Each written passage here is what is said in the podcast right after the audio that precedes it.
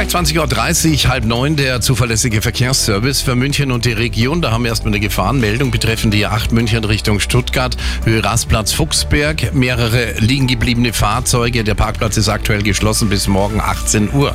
Dann A8 München Richtung Salzburg zwischen Felden und Übersee, die Standspur blockiert durch ein Pannenfahrzeug. A92 München Richtung Deckendorf, Dreieck Flughafen München, Überleitung zur Zentralallee Richtung Flughafen München. Hier steht ein Pannen-LKW. Die Richtungsfahrbahn ist aktuell gesperrt. A92 München Richtung Deckendorf, Einfahrt Landshut Essenbach, Vorsicht, ein Pannen-LKW. Und A99 West Richtung Lindau zwischen dem Dreieckfeld Moching und Dreieck Allach 5 Kilometer Stau, Zeitverlust 32 Minuten. A99 die Westumfahrung Richtung Nürnberg, Tunnel Aubing, ein Unfall mit einem LKW, die rechte Spur blockiert. Rüber zur B15 Landshut Richtung Rosenheim zwischen Landshut und Schwimmschulstraße, ein Unfall. Da sind momentan die Rettungsfahrzeuge im Einsatz.